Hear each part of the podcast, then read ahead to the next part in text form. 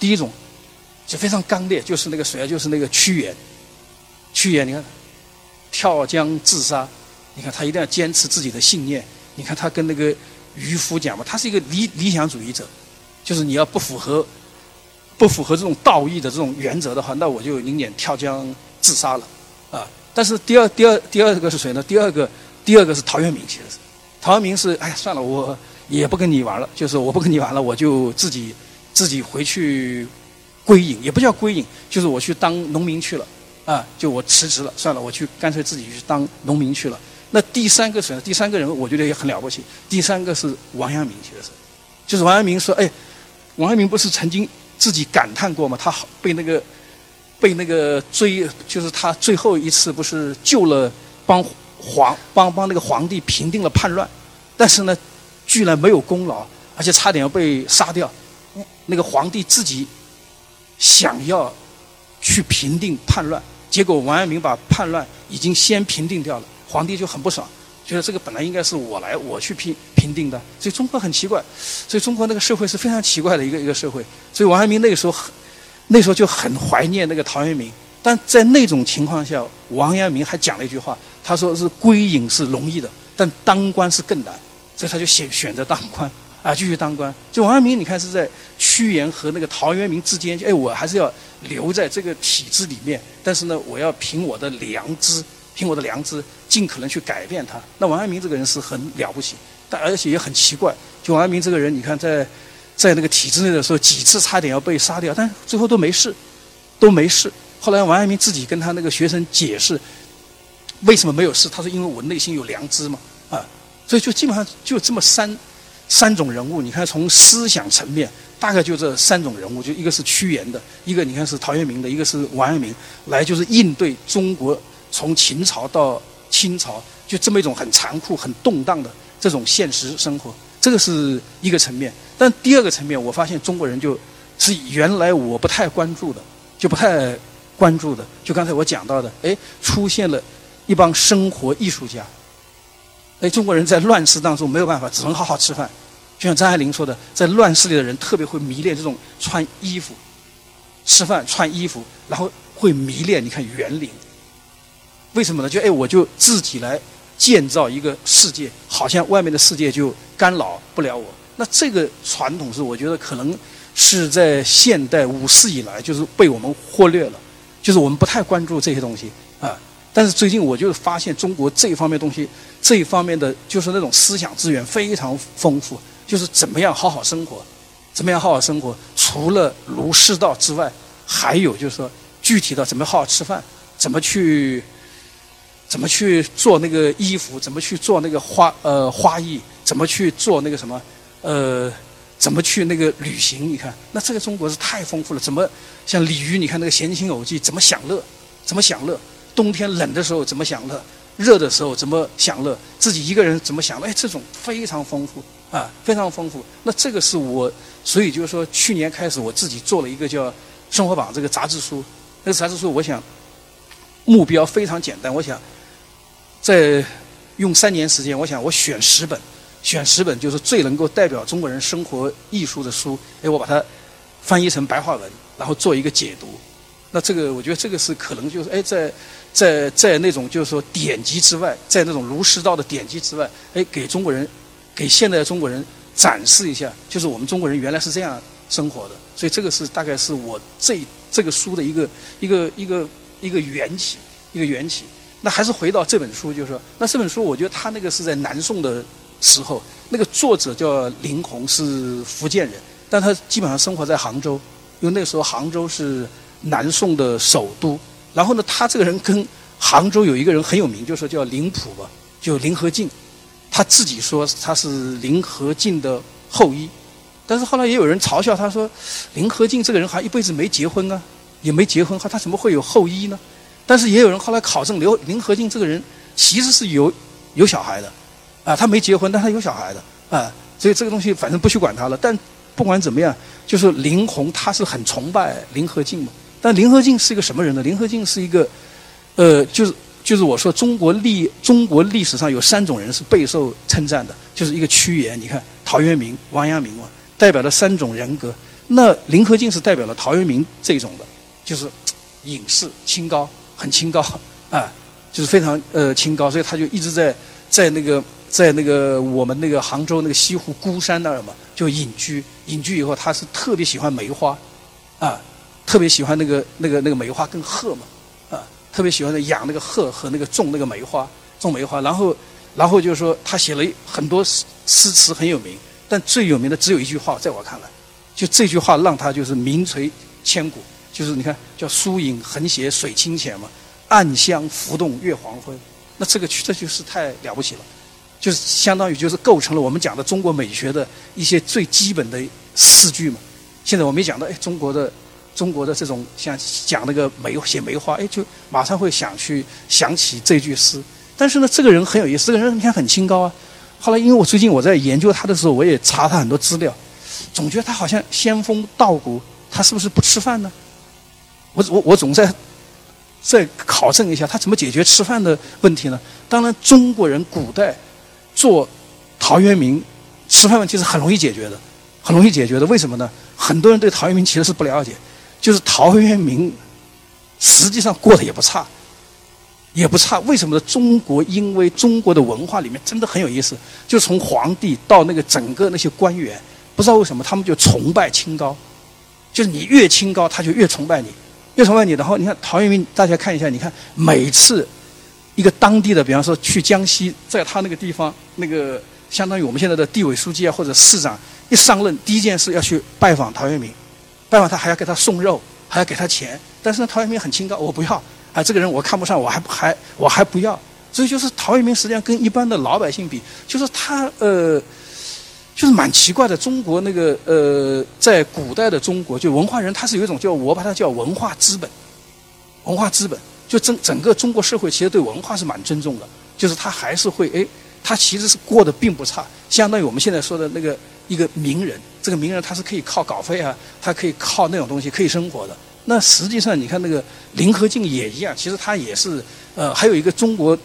历朝历代有一个东西，我觉得挺有意思的，就你只要考上了一个什么东西，考上了，比方说，呃，状元啊、举人呐，有一个，就有有有一个，就相当于我们现在硕士、博士这样，你有了以后，他朝廷会发钱给你，你不用干活，啊，就是他一定会给，就是给，相当于把你养起来了，他他他是这样的。那所以这样的话，基本上你看，为什么中国的古人可以到处天天跑来跑去，好像也没有，好像现在我的学生经常问我，他说那。那这他们当时怎么解决住房的问题呢？啊，怎么解决那个？他就那个那个年代，好像他是就说中国的一个整个体制，他对这种文化人好像有一种，就是有一种怎么说呢？有一种供养政策，就是他不会饿，不会饿死。但是呢，林和靖这个人很好啊。林和靖他当时在南宋的时候，是其实是中国那种商业意识刚刚开始萌芽的时候。他实际上你看他喜欢梅花，哎，但是呢，他做了一个很商业的事情。他把那个梅花采下来，每他种了很多梅花，他拿来不是写诗的。我后来发现，他拿来是卖的，啊，他那个梅花卖的很好，因为他名气很大，像我们现在那个网网红嘛，啊，所以 就是他那个，就是他把梅花就是扎成一小袋一小袋这样，然后就来卖，就是而且呢，他而且很有意思，他说我只卖一次，比方说一个月当中只卖一次，你其他的时间来我没有，他说，所以搞得反而那个价格就很高。所以林和靖这个人很有意思，非常有意思啊。但是林就是说林红他的后假定是他的后裔吧，就很直接了。我觉得他，呃，他对梅花的态度，你看就很直接，直接就把梅花做菜吃了，啊，就是我不是用用来抒发感情啊，也不是偷偷的在卖，他他不是这样，我直接就我喜欢梅花，那我把它吃了，就是啊。所以就是他这个，呃，林洪这个人，总的来说，他写了很多东西，他写了很多书，但是呢，只有这本书流流传下来了，就说只有这本书，就三家清供，这本菜谱，但这本书在中国的整个，呃，就是文学史上，其实是地位蛮高的，就是我自己觉得好像是蛮赞同有一个评价，就是好像从来没有人把菜谱写到这么一种高度，就是说写菜谱。他写这么好玩，就是说啊，他其实是个文学，他其实更多的是文学。大家千万不要以为他是一个，他不是个菜谱，其实，就是你想从他那里面学做菜是学不到的，啊，他不是我们现在那个菜谱，而是放什么盐少许，什么错一瓢，什么，然后那个呃找他不是这个，他你看完就知道了，看完就知道，他那个整个他的写法非常特别。那他怎么写的呢？我大概略梳理了一下，就是第一个，他的写法是，就是他呃，他把饮食是当成一种意境，就是我们吃饭吃菜不是只不是为了解决温饱，是吃一个意境。所以呢，你看他很喜欢。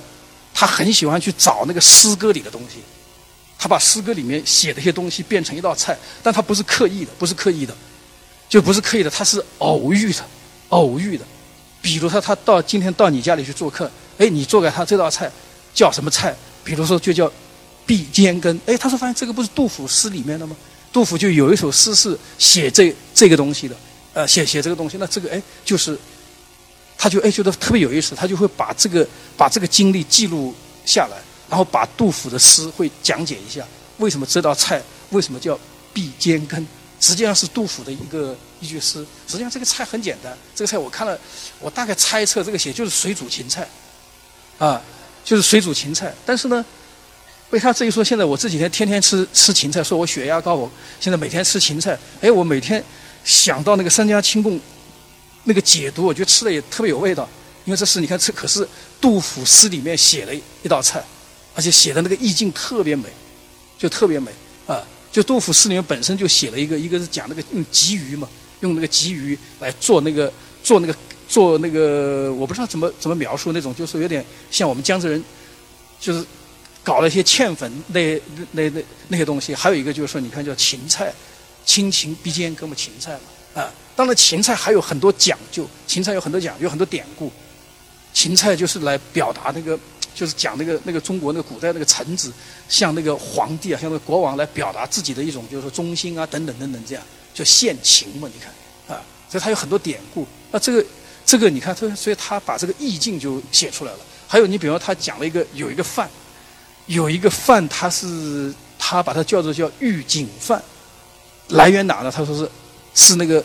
韩愈的一首诗，韩愈的一首诗叫“太华风头玉锦帘”嘛，“开花石上藕如船”。那这个饭后来我仔细琢磨了一下，原来就是把那个把那个莲藕、莲藕和那个呃，把那个呃莲藕加上那个就是那个呃那个花，它的花瓣啊，加上那个藕，就是放在一起煮嘛，放在饭里面煮啊，这个叫玉锦饭。当然也挺好吃的，就是我小时候也吃过这种，就是用那个藕嘛。还加了些花，啊，加了些那个那个那个荷花，等于是放在一起煮，变成一个叫御景饭。但这个完全是韩愈的一首诗，啊，就是韩愈的一首诗里面，这总共大概我数了一下，就我们数了一下，就是他有二十，总共他这他总共是写了一百零四道菜，但一百零四道菜有其中非常直接的就来源于就是说二十三首诗，当然就是大部分的诗歌可以说他所有的菜我可以说。一百零四道菜都是有意境的，都是有意境的。就是这个，所以我我觉得说，第一个，它可能是跟我们一般人那个吃饭有点不太一样。就是我只是为了吃饱，或者我们很多人是要图新鲜嘛，就叫好客奇啊。就是我专门要去从化吃一个野味，我要赶到很很远的地方。但他可能比较强调，哎，饮食应该更多的是一个一种意境，一种意境，就当下的一种很美的一个意境。这个是第一个。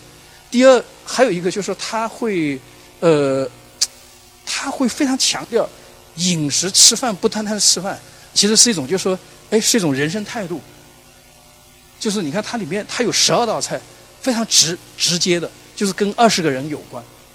但是这二十个人都代表了，像我刚才说的，就像中国知识分子，你看三种最基本的人生态度嘛，屈原、陶渊明跟那个王阳明，那他这里面二十个人都有一种。有一种就是说不同的人生态度在里面，比如说他里面写的那个叫有一个饭，第一道第一道菜是一个饭嘛，叫青筋饭嘛。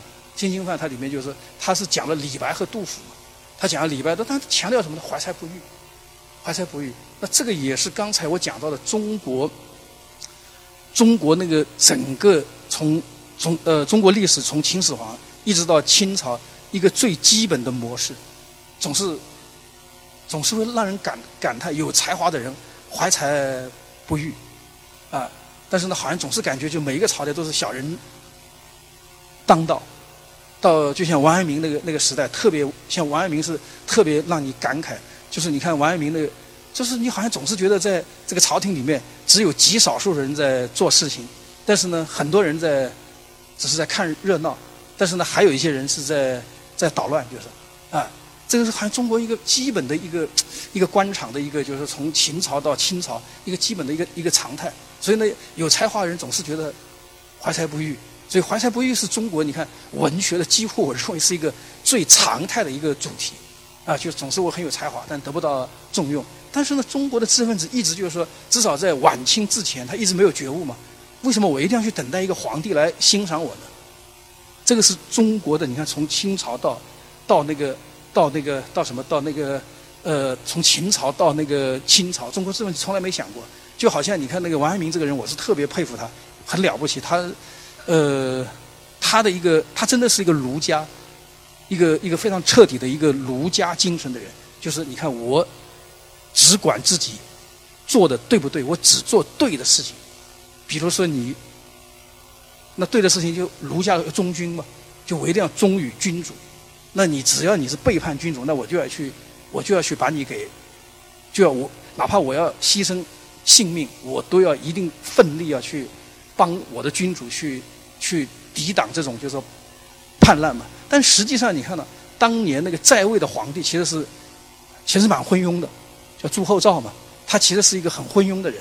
但是起兵造反那个人后来在历史书上说，可能比那个朱厚照还至少比较更有可能品德一些，还更有才华一些。哎，但王阳明他是不管的，他不管，他说：“哎，我只我只只只做我认为对的事情啊。”所以就是说，至于后果怎么样，我不管。哪怕我死掉，我也不管。至于皇帝是不是昏庸，跟我也没关系，跟我没关系。我不是为了皇帝啊，他说，我不是为了皇帝，我是为了我自己。你看，非常有意思。王阳明这个人很了很了不得，但是呢，就是后来我我总觉得，就是我们从现代人的观点看，但是王阳明可能忘了一个东西，他一直没有他一直没有觉悟，就是说，哎，可能问题的核心在皇帝嘛。所以这个这个是一个一个非常有意意思的东西。所以就怀才不遇是中国知识分子，可能到现在，我觉得中国有些知识分子还会经常会感叹：“有怀才怀怀才不遇。”所以那个青金饭这个，他基本上是表示了一种，就哎，你怀才不遇的时候应该怎么办？他他是以那个李白和杜甫做了一个例子。那还有一个，你看他有一个饭叫叫什么太守饭，也是很简单的，其实就是那个做做菜的东西。他这里面呢，他是举了一个什么人呢？他讲那个蔡尊嘛，蔡尊实实际上是一个，当时是一个吴兴的一个太守，太守。但这个人就是说，他觉得，呃，吃饭就不要去打扰老百姓嘛。那那怎么办呢？他就自己在院子里种了一些菜，种些菜，然后就自己来用这些菜来做饭，很简单，啊，就是不要扰民，等于是不要打扰人。那这个官很了不得，就为官之道嘛，啊，为官之道，就好像现在我们是不是也有？现在我们那个就是官员到下基层也是什么三菜一汤啊，不能大吃大喝啊这样啊。但这个就更厉害了，这个人他说我自己带便当嘛，啊，我自己带便当，完全不吃那个老老百姓的菜跟饭。那这个是你看，所以那个那个那个谁啊，那个那个林鸿就很感叹嘛，很感慨。他说现在能够像他这样的人有多少个呢？他说，那像这种你看，基本上大家有兴趣要打开这呃这本书翻开的话。基本上他大概写了二十个人，大概这二十个人就代表了，代表了在吃的过程当中就你要有一种人生态度啊，人生态度这个是第二个，第三个很有意思了，他写了那个花，他就用了那个八，就说八种花做了大概十二道菜，十二道菜，那这个就是一个美学的东西，就饮食和吃花，你看吃花，中国吃花那个传统，我总觉得是不是从屈原开始？屈原这个人，你看他的人品很高洁。他是一个非常有洁癖的人，就是你看他那个跟渔夫的对话嘛，这个就这个人是非常有洁癖的，所以就最后我一定，假如就是你这个世界那么恶俗，那么污秽，那算了，我就我就就不如跳江自杀算了这样。所以你看他里面屈原那个诗那个词里面，《楚辞》里面不写了？你看那个那个《离骚》里面不写了那个叫“朝迎木兰之坠露兮”？你看“西餐秋绝至露阴”。吃吃花，可以吃花的啊，花食性的。那这里面你刚才我讲了嘛？你看那个那个那个林红跟林甫很不一样。他对那个梅花干脆就我喜欢梅花，他非常喜欢梅花，但喜欢梅花就把它吃了。你看，它里面有一道菜就叫秘制梅花嘛，秘制梅花那个非常繁琐，非常繁琐，就要好像要我看了一下，它应该是要花很长的时间，好像是在冬天用了一个什么东西，到夏天把它再打开来，这个很缓很缓慢的一个过程，做了这么一种梅花。那另外你看，它有里面有道菜叫。叫那个叫金饭嘛，金饭它是其实是用那个黄色的菊花煮的饭，啊，就菊花当然是可以吃的，菊花其实是一种药用的东西，药用的东西就好像我们现在不是经常讲那个陶渊明，陶渊明就是采菊东篱，呃，东篱幽兰，幽幽幽就是幽兰见南山嘛，采菊东篱下，很多人觉得陶渊明是吃饱了饭没事干嘛，就是很。悠闲其实不是，其实我蛮赞同那个陈寅恪先生有个考证嘛，他说其实是采菊东篱下，人家在劳动，在陶渊明那个时代，他说菊花就是一种农作物，就是一种药用物，他用来卖的。就陶渊明严格的说不是归隐，陶渊明有点像我们现在的人辞了职，辞了职干什么的？本来我是一个部长，但现在我辞了职到农村去当一个种地的农民，大概就这个一个概念。他不完全是归隐是什么呢？归隐是，我就像我们现在，我有些朋友说，哎，我要做陶渊明了。他怎么做陶渊明呢？是因为他赚了很多钱，他现在财富自由了。他说，哎，现在我要到太湖边去盖一栋别墅，天天钓鱼。这个这个不是陶渊明，其实是啊，陶渊明其实是其实不是归隐，他实际上是真的是去做了一个农民。他每天你看，他每天要去，你看他那个诗里面写的，早晨起来要去要要去耕地，回来跟那个老老那个老农民一起喝酒，你看。他就是他实在在是在种种地的啊，他是在种地的。那个菊花，你看原来等于是一种农作物，就陶渊明那个采菊东篱下，不是我们想象的那么很浪漫，不是这样。他说陈寅恪先生说，其实是个劳动的场面，其实是采菊东篱下，我在劳动，劳动中你看幽兰见南山，哎，但是我觉得好像被陈先生这么一解释更美，而且更有，就是更有价值。就是人，你看，我们实际上就应该在日常生活当中让自己有所升华嘛，而不是另外去找一个离开日常生活，另外找一个什么归隐的地方。就是说，就实际上我们应该在日常生活当中就应该发发现这种美。所以这个是，这个是关于他写了那个写了那个，你看二十三道菜是花，全是那个全是那跟花有关的。所以我说一个关于关于那个花的那种想象。接下来他写的一种菜是水果。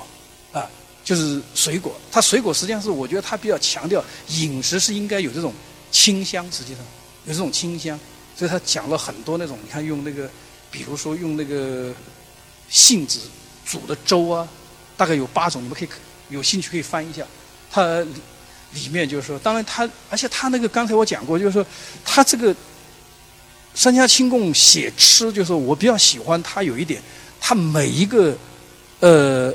每一道菜，每一道吃的东西，它都会有一个，它有个来历。它不是教你怎么做，它不是教你怎么做，它都是你看有一种，就是引起你很多想象，引起你想象，觉得本来是一个，不就是一碗粥吗？吃完之后你觉得很单调，但是被他这一说，好像想了很多。你看，讲到那个张仲景啊，华佗啊，你看，讲了董奉啊，讲了那个整个那个当年那个谁，他在那个。呃，董奉就这个人在门口做种那个杏树啊，帮助别人看病啊，所以叫杏林，就是这样来的嘛。现在我们不是把那个医生叫杏林，就是这样来的。哎，这一说好像，然后就又又有诗歌，你看他这里也有诗歌，整个你会觉得好像一下子觉得这个粥好像就不太一样了啊。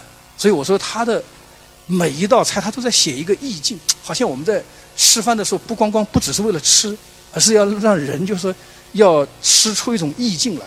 所以这个是一个他讲这个水果，水果。那还有四道菜，我觉得特别有意思。还有四道菜是完全是想象，完全是想象。我觉得基本上这四道菜里面，基本上他在诠释道家里的无和佛家的空。但是这个空和无不代表没有，它实际上是一切有的源头嘛。哎，讲到这里，我昨天我正好看了一。一本书就是那个霍金啊，就是那个物理学家那个霍金的一本书叫《十问》，就是谈那个宇宙学。哎，我觉得特别有意思。就是原来我每次跟人家讲那个道家的无和那个佛家的那个空，就每次都很难解释。哎，我昨天看那个霍金，他从物理学一解释，一下子就很清楚了。霍金讲了一个什么东西呢？他说，其实他说西方的科学家一直是不相信上帝存在的，就是你看我们这个宇宙什么诞生的，人怎么来的嘛？怎么来的？就是一般是基督教里面西方相信上帝创造人嘛，用七天，用七天创造人。但是他说我们科学家总是想要找那个自然规律嘛，找自然规律，找自然规律。他说从从那个中世纪开始，一直孜孜不倦找到现现在，但是现在终于找到了，找到什么呢？找到他发现了个什么东西呢？他实际上发现宇宙当中实际上无非是三种东西嘛：物质、还有能量、还有空间嘛。但这三种东西从哪来的呢？他说从哪来的？他说就从虚无中来的。他讲了一个比喻，我觉得特别有意思。他说就好像我们在平地上，就是你要盖一个山嘛。但是为了盖这个山，他说你先挖洞，先要挖那个洞，就是挖洞垫填那个土啊，然后再堆那个山。但是呢，你看他举了这个例子没事，他说你看高出来那块，然后下面那个洞又很深。实际上他的意思什么呢？最虚无是什么呢？他说你看呢，当我们为了要一个高山，最后要挖这个洞，他说正好是正负两节嘛。他说实际上任何一种能量都是一定是有负能量的。就跟它有物质，一定是有反物质，最后一定是归于虚无。